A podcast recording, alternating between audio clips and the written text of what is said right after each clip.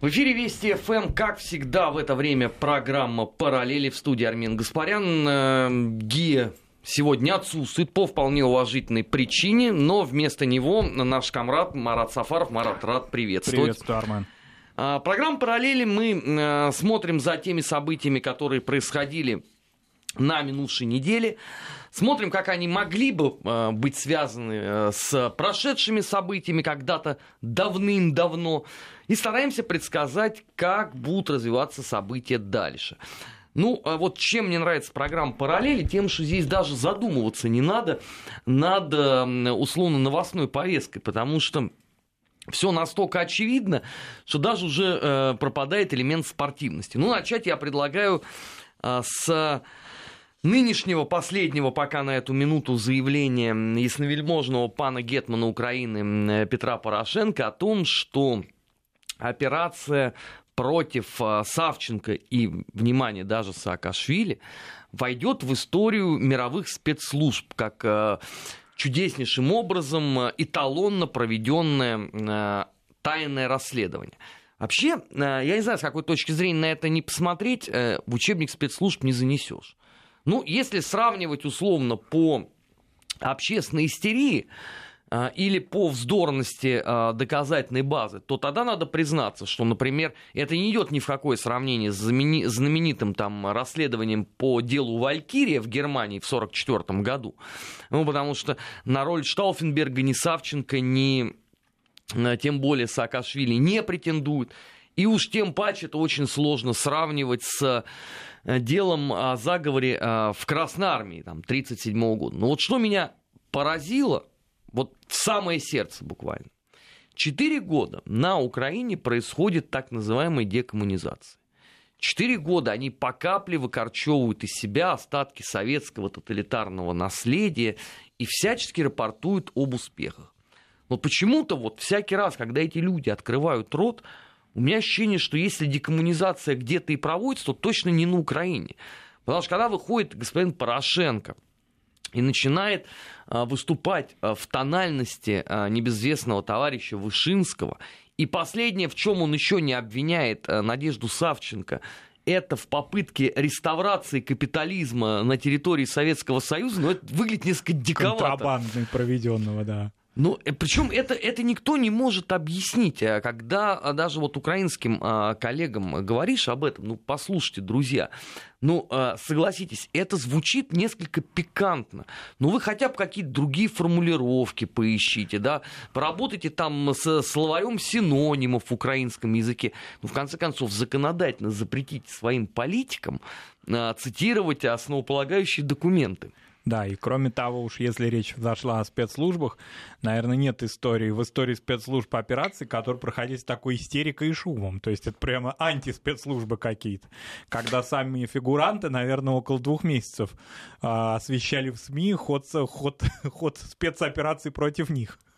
Это удивительная, конечно, история спецслужб Украины. Да, да больше того, когда все это сопровождается брифингами, пресс-конференциями, подробными многочасовыми э, выступлениями э, в стенах суда, что характерно ведь даже то, что э, Рубан произносит в суде, это ведь тоже есть не что иное, как реликт 37 года, потому что сама по себе фраза «отсюда выходит либо героями, либо не выходит вообще», я так напоминаю, это было сказано одним из участников.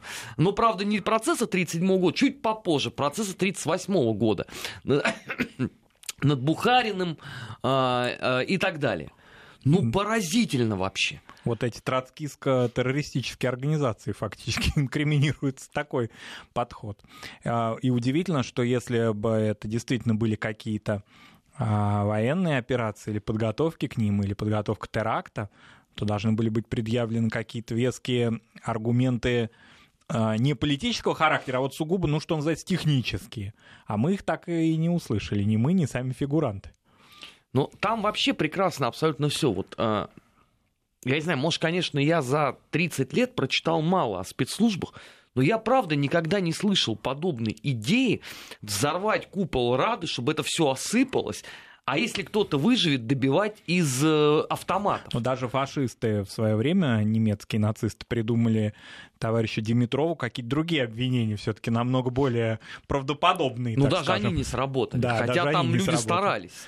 Да. Но нет, это, это вообще э, вот это все достойно, может быть, даже отдельной книги, но когда вот весь этот процесс хотя бы там приблизиться к какому-то логическому завершению, я даже думаю, что, может быть, мне стоит просто собрать это все и описать, как такое а, вот у Фрома была замечательная книга «Клинические случаи некрофилии» про Гитлера. Да. А здесь можно написать «Клинические случаи шизофрении», потому что все, что происходит, это, конечно, ну, предмет, наверное, деятельности психиатров. Вот выходит Порошенко и говорит о том, что следы Савченко, так же, как и Рубана, однозначно ведут вот туда вот, на Донбасс. И очевидно, что там вот как раз спонсировали э, всю эту операцию. Значит, все бы было бы хорошо. Но за несколько месяцев до этого Порошенко в беседе с иностранными э, представителями говорил о том, что на Донбассе вообще все, там все рухнуло, там жизни нету. А если, а извините, а там нет жизни, что это враг. Да, то Готово. каким образом э, находятся ресурсы? А это же, э, извините, серьезная подготовка должна быть для такого теракта. В парламенте Украины, конечно. И самое главное, ну вы тогда объясните, а, суть явления. Либо там жизнь есть, либо ее там нет. И второй момент, который меня очень интересует, такой, ну, может быть, скорее символический или идеологический, а что будет со званием Героя Украины? Нет, его отзовут. И Савченко с этой точки зрения... Они, кстати, сказали уже, какой-то деятель вышел в Верховной Раде и сказал, что отзовут. И Савченко таким образом становится третьим человеком на Украине, у которого отзывают э, звание Героя. Первые два — это Бандера и Шухевич. Хорошая компания. Теплый ряд вообще абсолютно. С покойничками вместе. Ну, нет, я говорю, вот на эту историю, вот с какой ты точки зрения не посмотришь, у тебя все время а, будет изумление. Ну и самое вот, я считаю, это просто вот вишенка на торте. Идет суд над Савченко. Десятки журналистов собраны, да, никаких русских нету. Только украинские, только самые доверенные, потому что они же побоялись, что а вдруг тут еще тоже тротил принесут, отобьют э, героя Украины.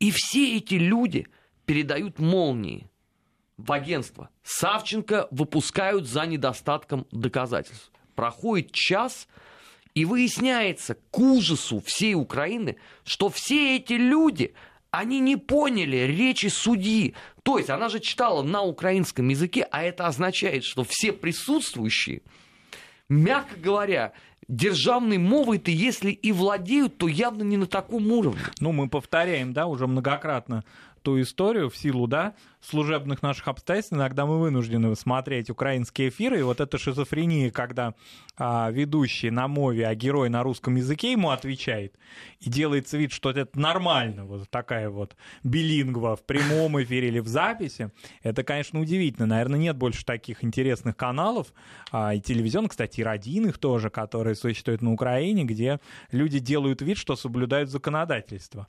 Это удивительно. Ну ладно, там на, в медиа там они кое кое-как понимают друг друга, может быть, суфлер им помог, но в суде вот это, конечно, очень показательно. Нет, а самое главное, что а, когда вот это произошло, я ожидал, думаю, ну хоть кто-то должен выйти там из украинских политиков. Ну, там же есть хотя бы, ну, относительно какие-то еще вменяемые люди. И сказать, друзья, ну вот видите, что происходит. Но это повод хороший призадуматься, в принципе, над тем законом, который на Украине существует. Вот об этом квотировании языков. Ну, потому что даже если а, корреспонденты, политические обозреватели всех наших ключевых СМИ не способны понимать мову, о чем говорить. Но мы же выглядим идиотами перед всем миром. Потому что ведь это же сообщение о том, что Савченко сейчас отпускают из суда, оно же прошло, соответственно, тут же по всем мировым агентствам. Ну и ведущие политики, вот если посмотреть их и в прямых эфирах, и в записи, а ведущие политики Украины, я думаю, ну, около четверти, не буду называть конкретных цифр, ну, 25-30% способны поддерживать беседу с, кстати говоря, тоже не с эталонными того владения мовы, ну, так или иначе, с теми журналистами, которые считаются, что умеют говорить на украинском. Это удивительная история, это вообще, конечно, парадокс. Э, такой вот. Это общенациональные каналы, которые должны, с одной стороны, казалось бы, да, какую-то какую норму языка и норму языковой политики выражать, но между тем они сами в прямом эфире большого государства э, и на Западе, и на юге страны, и в центре страны демонстрируют несоблюдение этого закона. Это удивительно. Больше того, они даже не собираются, судя по всему, э, отягощать себя э, подобного рода мелочами. Ну ладно, это как бы история Украины. Если там еще время нам позволит в программе, мы еще вернемся, потому что там еще есть ряд событий, которые, конечно, хотелось бы обсудить, но двигаемся дальше. Просто сегодня день такой оживленный все такое вкусное, не знаешь даже за что схватиться. Ну, например, вот посмотрим на Молдову. Сегодня а, объявлено самое большое всемолдавское вече. А, 100 тысяч участников будут э, голосовать э, за то, что все, пора ликвидировать эту государственность. Язык-то они уже ликвидировали, молдавский, э, став, соответственно, да, первой страной в мире, где ликвидирован национальный там язык. Там уже все решено давно, да. И теперь надо, значит, окончательно э, переходить в Румынию. Я написал об этом в Твиттере. Через несколько минут э, стали появляться отклики из Молдовы, и мне люди пишут, что Армен Сумбадж, у нас таких придурков всего лишь несколько сот человек. Нам все вот эти вот остатки, вот до 100 тысяч, чтобы, сегодня завезут автобусами из Румынии.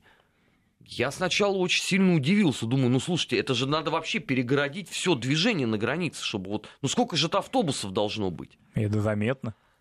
Связался с молдавскими коллегами. И что вы думаете? Действительно, оказывается, со вчерашнего дня а, идут автобусы прямой вот такой вот наводкой на а, Кишинев. Но а, чтобы это совсем уже не выглядело так вызывающе, еще собирают а, селян, которые вот на границе с Румынией, а эти села, как известно, в май свои уже кто открыто выступил, что они уже перешли в румынскую юрисдикцию, и здесь они больше оставаться не хотят, а кто-то в латентном пока стоит. Ну, подавляющее большинство румынское гражданство. Да, вот они таким образом собираются отметить столетие э, той самой унии. Вот у меня целый ряд вопросов.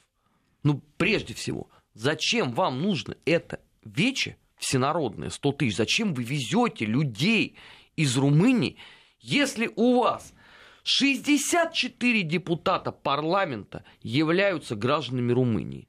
7 из 7 судей Конституционного суда, то есть высшего органа, являются гражданами Румынии. Зачем вам нужна эта вещь? Зачем вы тратите деньги на эти автобусы, доставку, ну всю вот эту логистику? Народность придать этому всему. И одно дело в парламенте. Вы такими, Армен, категориями европейскими мыслите. Конечно. А они мыслят категориями средневековыми. Такими вот. Хорошо, я согласен. Давайте попробуем помыслить средневековыми категориями. Значит, Молдова является страной, где все от, я не знаю, парламентского э, буфета до последнего пропускного пункта на границе принадлежит одному человеку. Это владелец Молдовы, небезвестный олигарх э, Плохотнюк.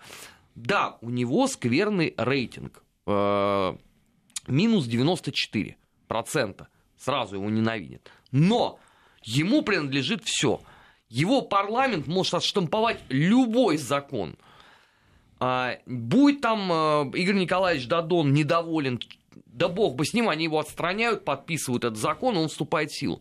Зачем такая сложность? Ну вот вы в честь столетия условно принимаете декларацию в своем парламенте, румыны, где тоже униатов полно, принимают свою, и живете долго и счастливо. Здесь же проблема-то в другом. От того, соберете вы всенародное вече или, или не соберете. Европейский Союз свою позицию обозначил. Он не хочет, чтобы Молдова входила в как Румынию. И любые другие государства не раздел... с разделенными территориями и с нерешенными пограничными проблемами. Но дело в том, что вот эта народность, мне кажется, это как раз и следствие, а, вернее, признак того, что Молдова все еще не до конца правовое государство. То есть одних решений Не до конца, конституцион... наверное, слово совсем. совсем. С того конца. А, не парламента, не судейного решения, не судейского решения недостаточно для этого. Нужны обязательно вот такие вот сходы. Нет, причем ну, иностранных граждан. Не, ну хорошо, вы можете сходиться. От этого позиции Европейского Союза никак не поменяется. Больше того, ведь у вас еще есть в анамнезе а, позиция Гагаузии, которая сказала, она ни в какую Румынию не собирается, в принципе. Поэтому, ребят, вы можете идти куда угодно. Вы можете 20 раз в день подписывать унии с Бухарестом, но тогда вы понимаете, что Гагаузия становится отдельным, там, я не знаю, государством, э, республикой. Все, точка. Зачем это все делать? Причем Гагаузия отмечает и то, что она не желает вступать и в Румынию, и в состав Европейского Союза. А это отдельный разговор. Да. То есть не, не, не, не претендует на то, чтобы вступать в ЕС как отдельное государство. Нет, а они Вообще же, не хочет а, Нет, делать. они же э, вот даже в Молдове э, называют Гагаузию таким местным Крымом. Понятно почему, потому что там настроение-то, они вполне себе очевидны. Кстати, вот нам на СМС-портале пишут, ну почему Молдова, не Молдавия? Ну потому что это государство сейчас, к сожалению, так называется, Молдова. Я ж точно знаю, как персона нон-грата там. Конечно, э, мне милее а, абсолютно старые названия, там и Молдо... Молдавия, там и Киргизия. и Киргизия, да, но вынужден я соблюдать, э, к сожалению, политез, потому что после этого начинается сразу истерика. Вот, а, российское экспертное сообщество принципиально нас называет по-старому. Колонизаторы. Это, да, показатель того, что наверняка у Кремля есть планы по тому, чтобы э, ввести войска и лишить нас государства. друзья, там, Виталий, уважаемый, я же вовсе сейчас, кстати, не иронизирую. Я сам лично много раз слышал вот э, подобного рода трактовки. И вот о следующей теме, которую сейчас вот начнем мы с Маратом говорить, это вот относится э, в первую очередь. Это я имею в виду Беларусь, которую вот еще у нас любят называть Беларуси. Там, как известно, сегодня тоже столетие э, образования Белорусской Народной Республики, БНР. А, и по этому поводу вся совестливая грантовая оппозиция решила День народа этот отмечать. Но, а, как известно, праздник-то этот а, не государственный в Беларуси. А все вот эти вот а, попытки таким образом расшатывать ситуацию вызывают естественное недовольство власти, которая на это очень жестко реагирует, потому что у Александра Григорьевича Лукашенко позиция по этому вопросу сформирована давно, и менять он ее не собирается. И вот сегодня по утру деятели, опять же, как и в случае с Молдовой, вот тут параллели просто, вот можно что с прошлым проводить, что с настоящим. На автобусах начинают вести в Минск. Естественно, что автобусы тормозятся, людей начинают опрашивать и так далее, и так далее. Вот объясните мне, пожалуйста, что вы конкретно собираетесь отмечать? Еще, кстати говоря, ремарка такая, мы эту тему обсуждали, это языковая тема. Обсуждать да. это они собираются на в той или иной степени ну, такого уровня владения, потому что сказать, что владеют стопроцентно, я такого ни у кого практически не слышал, на белорусском языке. Это принципиальная позиция. То есть обсуждать историю БНР необходимо исключительно на родном языке, а не на русском языке. Вот это очень важно, потому что здесь языковой водораздел — это во многом идеологический раздел. При том, что всем понятно, что белорусский язык — это самостоятельный язык, он не имеет никакого отношения ни, ни в влево, ни вправо, он просто язык а, с богатой литературой. Но, тем не менее, он взят на вооружение именно вот этими силами. Поэтому, если мы посмотрим любые европейские репортажи об угнетенных, несчастных, бедных, значит, вот этих вот а, оппозиционерах, то они, как правило, а, вещать, если хотят на европейские какие-то каналы, то на белорусском языке. Если уже обращаются они к своей пастве, то на русском, потому что им прекрасно понимают, что их никто не поймет. Вот. Интересно, что Вроде бы они хотели в качестве щита, вот это очень интересная а, такая сюжетность, в качестве щита взять знаменитую нашу Нобелевского лауреата Светлану Алексеевичу, но номер не вышел, вот ну не белорусоязычная она. И получилось, что она не служит белорусской культуре. То есть, с одной стороны, вроде бы идеологически наша, а в то же время вот язык подкачал. Да, ну тут э, сразу главный вопрос стоит даже уже не с языком. Что конкретно вы собираетесь отмечать? Значит, я рассказывал, что Белорусскую Народную Республику не признала тогда ни одна страна. Даже Польша с Украиной, которые старались как-то неформально поддерживать, ну понятно, что поддерживали они не сколько Белорусскую эту Народную Республику, сколько дополнительный э, антибольшевистский фронт. Но, но даже они не признавали. Что вы там собираетесь отмечать с помпой? наступление немцев и австро-венгров в марте э, 1918 года. Ну, вот надо, это теперь национальный повод ну, для надо гордости. учитывать также, что существует, мы об этом тоже уже говорили, ну, вскользь, а можно это и расширить, эту информацию, а, если кто не знает, о существовании белорусского правительства в изгнании. Да, с 18 года. Да, которое до сих пор, а где оно там, по-моему, в каком-то из не очень таких передовых американских штатов, по-моему, это не, не то, чтобы какая-то штаб-квартира в Нью-Йорке, ну, где-то значит Нет, а, им, им, им, им повезло сильно меньше. То есть, если да. там э, грузинская там ну, это даже правительством нельзя назвать, ну хорошо, там национальный комитет. Он был да. там в Париже и в Берлине, да. Польская в Лондоне, там, допустим. А у украинцев э, в Париже было э, свое там представительство. Ну вот этих загнали вообще э, на абсолютную периферию, потому что все прекрасно понимали, что Здесь просто нету предмета для разговора. Тем не менее, да, это, это правительство существует, оно проявляет оппозиционность по отношению к правительству современной Беларуси. Это удивительно. То есть некая штаб-квартира, которая, ну, буквально там, да, увешана белорусскими старыми флагами и портретами белорусских литераторов 19 века, несколько комнат, значит, они оппозиционной стране. Вот это интересно. Мы сейчас э, уходим на новости и после этого продолжим программу «Параллели». Не переключайтесь. Параллели. Назад в настоящее. Ищем ответы в дне вчерашнем. 15 часов 34 минуты в Москве. Э, в эфире Вести ФМ программа «Параллели». В студии Армен Гаспарян и Марат Сафаров. И мы продолжаем. Значит, отдельно хочется поговорить про англичанку. Потому что неделя эта выдалась изумительная с этой точки зрения начать хотя бы с того, что последний раз э, такое вот единение, что называется, э, британской короны и европейских стран, наверное, наблюдалось сто лет назад, когда молодую Советскую Республику пытались окружить э, кольцом врагов. Единственное, что, ладно, там, сто лет назад я хотя бы это еще мог понять. Э, это противопоставление себя новой очень модной идеологии, боязнь, что она придет к вам, расшатает ваши устои и так далее, и так далее. Но то, что происходит вот сегодня, вызывает, конечно, изумление. Британия отзывает послов, получает симметричные меры, теперь призывает к этому же страны Европейского Союза. Те самые страны, от которых она сбегает в результате Брексита. Вот это удивительная история, сбегать, но получать поддержку.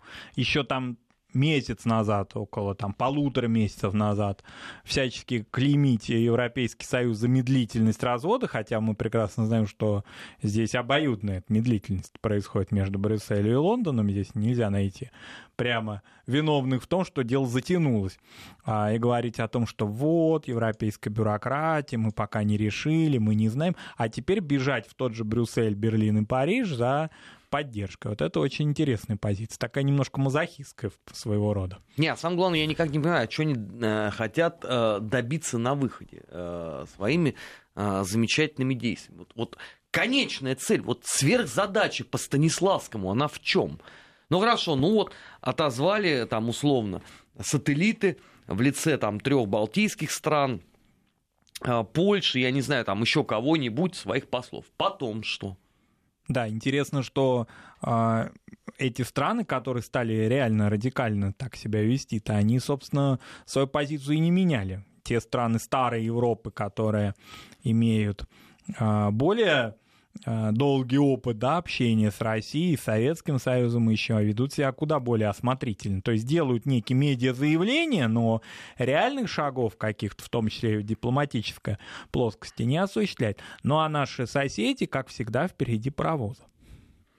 Ну, наши соседи это там отдельная песня. Вот это что? Это проявление, как вы думаете, Армен, лояльности такой гипер, кому только теперь уже непонятно. А это судьба лимитрофов, Марат, все же очень просто. Потому что... Ну, их для этого создавали. Они должны были стать частью санитарного кордона между нашей азиатской деспотией и азиатскими ордами, да, и, соответственно, а, цивилизованной Европой. Потому что Брюсселю как-то в сторону Брюсселя выслуживаться, это не брюссельская была история, в сторону Лондона так э, с Лондоном будет связь только через диаспоры, куда, которые туда хлынули за время, за время э, нахождения прибалтийских государств и Польши в составе ЕС, которые и интеллектуально, а уже теперь уже и физическая сила туда пошла в таких объемах, что мне кажется, что скоро демографическая катастрофа ждет наших соседей. Так а нет, они уже туда полным ходом идут.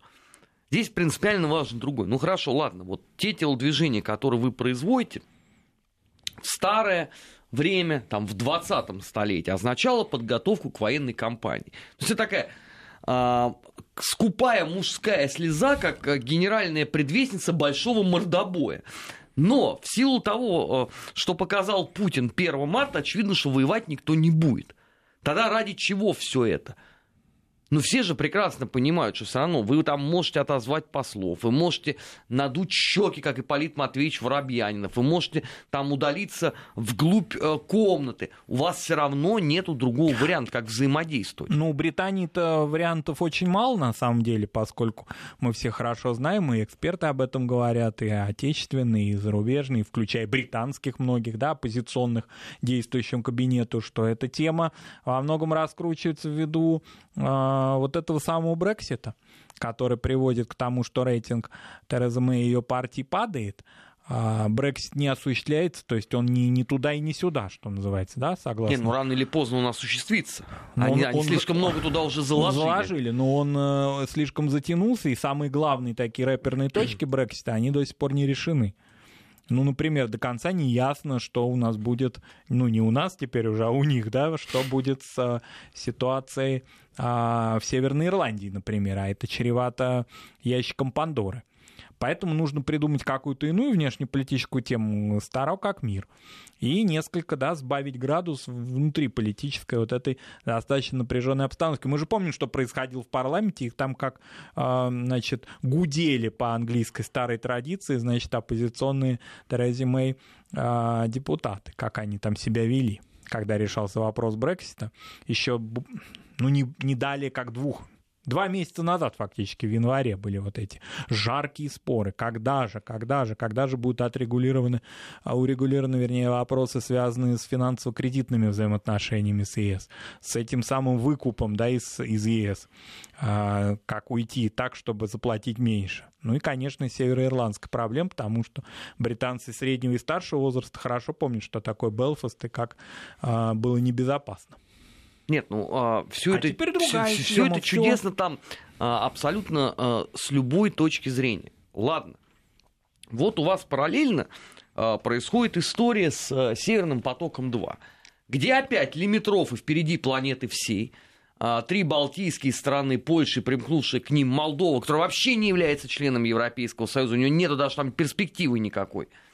Они пишут письмо на имя там а, лидеров Европейского Союза, давайте отказываться от Северного потока-2, потому что это там сугубо э, политический инструмент влияния Кремля и так далее, и так далее.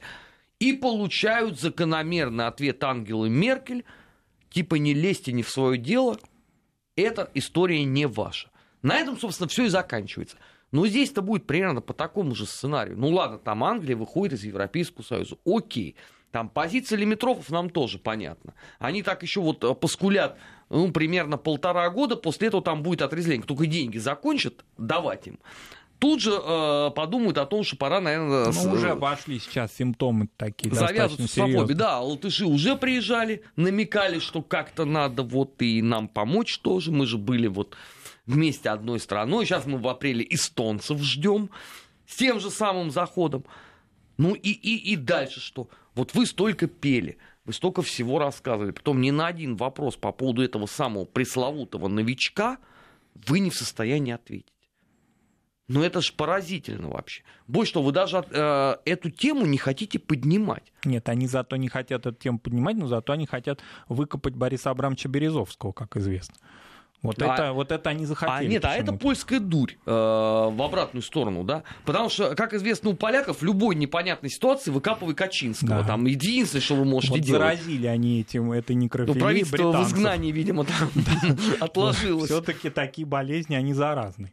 Поэтому вот, вот эта тема сейчас освещается. Причем на полном серьезе в авторитетных, ну, я видел в электронной версии, в авторитетных британских СМИ, а почему бы нам его не выкопать и не выяснить до конца? Нет, а тогда что им мешало это сделать? Через пять лет почему-то Ну, вот они, они тогда проводили расследование по всем правилам. Причем это ж не мое утверждение. Этот Таймс э, утверждал о том, что э, Скотланд-Ярд провел расследование по всем правилам сыскного дела.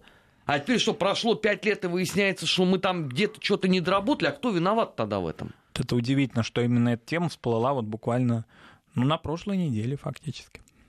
Нет, ну та- там, э, Нет, та- та- та- там прекрасно вообще абсолютно все. Когда британская печать э, пишет о том, что вот там, возможно, было письмо Скрипаля с раскаянием, что он осознал, наконец, какой скотиной он являлся, и простите его, и может даже вернуться.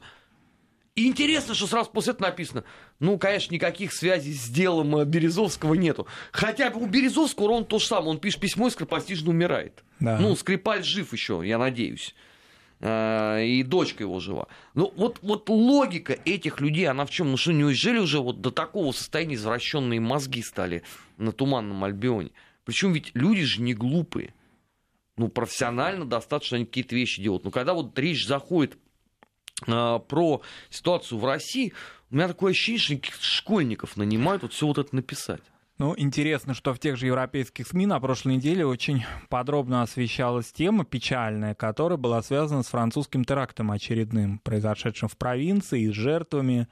И опять же а, вышла информация о том, что поступила информация о том, что террорист был на контроле у полиции, у спецслужб, они знали об этом. Вот мы сейчас должны будем уйти на прогноз погоды. Э, после этого продолжим вот прямо с этого места, потому что это чудеснейшая история, которую очень хочется обсудить. Не переключайтесь. Параллели. Назад в настоящее. Ищем ответы в дне вчерашнем. 15 часов 47 минут э, в Москве. Это программа «Параллели». В студии Армин Гаспарян и Марат Сафаров. И э, прервались мы, уходя на погоду, как раз вот на чудесной истории с Францией. Марат, прервал я тогда. Да, тема такая трагическая, очередная, к сожалению, для Франции, да, когда происходит террористический акт с жертвами, он происходит не в Париже, где, понятно, а, и спецслужбы, правоохранительные органы на контроле так или иначе держат ситуацию, а в провинции, где это не ожидалось, захватывают заложников в супермаркете, и вот начинается вся та история, которая а, уже знакома по предыдущим фактически месяцам, даже если даже годами это назвать нельзя, потому что статистика терактов во Франции а, трагическая уже. И вот в этот самый момент, когда происходит все это, то, что происходит, тем не менее Франция занята поддержкой Британии. Там вообще удивительнее всего опять начавшиеся э, вот эти вот странные разговоры, что спецслужбы, если не были точно извещены о деятельности этого отдельно взятого террориста, то э, наверняка имели какое-то представление, просто опять им немножко не повезло. Чуть-чуть не успели, чуть-чуть не доглядели и так далее, так далее. Да, ну фактически сам, по горячим следам в самые первые часы после теракта говорилось, что э, убитый террорист, он э, находился на контроле спецслужб. Потом уже начали как-то, в общем, извиваться и говорить о том, что может быть, а может и нет, и так далее. То есть отходить от первоначального своего сценария. Но разговор о том, что давайте мы сейчас поддерживать будем Великобританию и бороться против российской угрозы, или все-таки решать внутриполитические вопросы, связанные с безопасностью собственных граждан. А не получится решить. а, По той лишь причине, что а, предыдущий президент Франции умудрился зачистить спецслужбы. Ну, ему, с одной стороны, дули в уши американцы. Зачем вам это все надо? Вы просто платите деньги, АНБ будет всем заниматься, будете как сыр в масле кататься. И вместо того, чтобы действительно провести реформу, потому что реформа в любой спецслужбе рано или поздно назревает. Во французской ее действительно давно очень не было. Этот удивительный человек взял и зачистил всех лучших профессионалов Сюрте, контрразведки. После этого возникает у них же вопрос, а что это мы вот такие незащищенные-то оказались перед угрозой э, терроризма? Ну, представьте, вот вы живете э, за стеной с людоедом, вместо того, чтобы укреплять эту стену, вместо того, чтобы там закупить э, помповое ружье, да, на всякий случай, там, я не знаю, тротил какой-то, вы эту стену разбираете и садитесь и ну, когда людоед его. приходит к вам, вы думаете, ну что ж так, а? ну мы ж, мы ж так хорошо управились. Мы, же договаривались, Да, все же было так, так прекрасно. А где это АНБ? Вот, э, несмотря на то, что это же еще э, до Обамы-то было э, высказано, что АНБ там всем будет заниматься. Сколько после этого было терактов во Франции, я всякий раз жду, когда они зададут наконец-то вопрос, что делает это самое НБ на территории нашей чудесной Французской Республики? Вот интересно, что даже Мари Ле Пен этот вопрос не задавала э, в президентской. То есть да. у меня такое ощущение, что это такое все французское табу. То есть как-то надо забыть уже эту историю, да, чтобы лишний раз не вспоминать. И подождать, пока вырастет ну, новое какое-то поколение контрразведчиков. Да, но при этом жертвами этого табу и этого компромисса становятся рядовые граждане Франции или иностранцы, которые а, в этой стране, как им кажется, стабильной и безопасной находятся.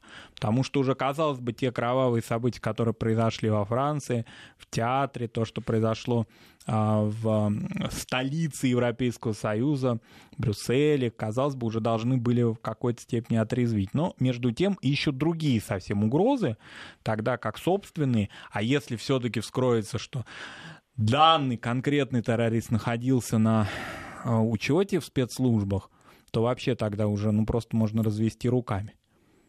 Что, собственно говоря, в принципе, и в Британии происходило совсем э, не так давно, как известно, да, сейчас, слава богу, ситуация несколько успокоилась, но ведь были просто, ну, казалось бы, как это хроника уже террористических актов в центре э, Лондона, непосредственно, в туристических местах. И последнее, о чем э, сегодня мы, наверное, успеем поговорить. Ну, просто я не могу уже Э, не взять эту тему. Это усы Грудинина. Мы просто вчера в этот момент, э, как раз когда вот это все проистекало, находились э, с Маратом, с Гей Томасовичем в эфире. Значит, сначала появляется новость. Сбрил. После этого пресс-секретарь Коммунистической партии Российской Федерации говорит о том, что не сбрил, и это фейк. После чего уже появляется видео о том, что все-таки сбрил. Вот я просто силюсь себе представить, ну ладно, там не Ленина, не Каменева с Зиной, ну давайте возьмем там кого-нибудь на уровне поменьше, я не знаю, Скворцова-Степанова, Шляпникова, Акопова-Ломова, чтобы вот они сбривали бороду, а выходил условно там, ну кого там можно пресс-секретарем назвать э, было бы, ну хорошо, пусть выходил бы Лев Давыдович Троцкий. Ну или Луначарский. Да, или, вот, вот отлично, Луначарский. Mm. И говорил, нет, они ничего не сбрили. Подождите, выяснится, да. Здесь параллель очень простая. У партии существует название. Эта партия является правоприемником, по сути дела, того самого РСДРП. Причем это не мое утверждение, это у них написано все и в программах, и они сами об этом постоянно говорят почему надо всей своей деятельностью за последнее время демонстративно профанировать собственную историю. Нет, ну если какие-то... год столетия э, тех событий, которые вас, собственно говоря, и сделали известными на весь мир. Нет, на каких-то моментах, на каких-то виражах а, когда дело до усов пока не доходит. Речь идет о других усах, и иногда свой электорат пытаются встряхнуть не случайно, а, как-то, в общем, а, ну, так скажем, да, из уст капиталистических это все звучит очень странно, но в эффективном менеджменте без всякого сомнения и без под, под какого-либо, да, каких-то иных задних мыслей засчитывается товарищ Сталин, да, когда надо, он вспоминается, и, значит, э, электорат разного возраста, э, но симпатизирующий фигуре Сталина встряхивают. Потом, когда выборы проходят, можно немножко и подурачиться. Нет, ну здесь а, уже просто это дурака валяние, Оно уже становится просто Но оскорбительным. Знаменитый хореограф французский Ролан Пяти, уже покойный, когда-то Фурцевый сказал, «А, я думал, красные знамена нужны вам, оказывается, они не нужны уже никому. Нет, ну если послушать этих людей... Такое а, складывается впечатление, что они уже не нужны. То, нет, то красные знамена это является единственным а, возможным смыслом их жизни. Другой вопрос, что я не очень понимаю, какой к этому ко всему имеет отношение Павел Николаевич Грудинин. Ну, они, наверное, в красном уголке совхоза имени Ленина еще хранятся там где-то. Ну, давайте вот такую вот я вам очень простую параллель приду. Вот представьте, да, что в 18 году, в 1918, при первых неудачах, а, вот, скажем, в марте, а, когда Ленину докладывают о том, что там полыхает уже юг а, России, белогвардейцы в походе, и вот он собирает всех и говорит, послушайте, я понял, значит, я не справляюсь, на мое место мы сейчас Саву Морозова, ну, там, или Рябушинского какого-нибудь поставим, вот, и это все равно будет э, совнарком. В чем логика? Вот если вы являетесь правоприемниками, вы проводите, пожалуйста, параллели с отцами-основателями партии. Но это право слова не смешно, когда люди, которые знают историю, в том числе знают историю и РСДРП, и ВКПБ, получают на выходе вот такое вот. Ну да, ведь эта партия же не какая-то маргинальная, ведь они же не э, меньшевикам, не меньшевикам наследуют, например. Ну, я имею в виду не в том смысле, что меньшевики были маргинал, но в том смысле, что все-таки большевистская партия стояла во главе государства в течение 70 лет. И уж историю так или иначе большая часть э, наших людей знает, да, и может каким-то образом ассоциировать и проводить параллели между современными руководителями и разного рода руководителями, которые тоже эволюционировали, безусловно, разные были этапы и периоды, все понятно, но все-таки они так или иначе хотя бы формально придерживались идеологии отцов-основателей. Нет, ну э, в нашем случае это, конечно, выглядит э, чудовищно. Я никогда не думал вообще, что э, что-то идею... живет до такой. Да, что идею можно еще и вот так вот осквернить, и при этом всякий раз намекать на то, что мы-то вот на самом деле являемся подлинными правоприемниками. Ну ладно, это уже, что называется, дело вкуса и дело а, людей в КПРФ. Я просто надеюсь, что вот э, больше такой эпопеи, как с усами, они себе не позволят, потому что это оскорбительно прежде всего для э, истории собственной державы, частью которой, собственно говоря, та самая партия и является. На этом все в программе «Параллели». Большое спасибо Марату Сафарову. Спасибо, Арман. А, впереди у нас второй час нашего марафона программы «Недельный отчет». И в гостях будет Никита Данюк. Не переключайтесь.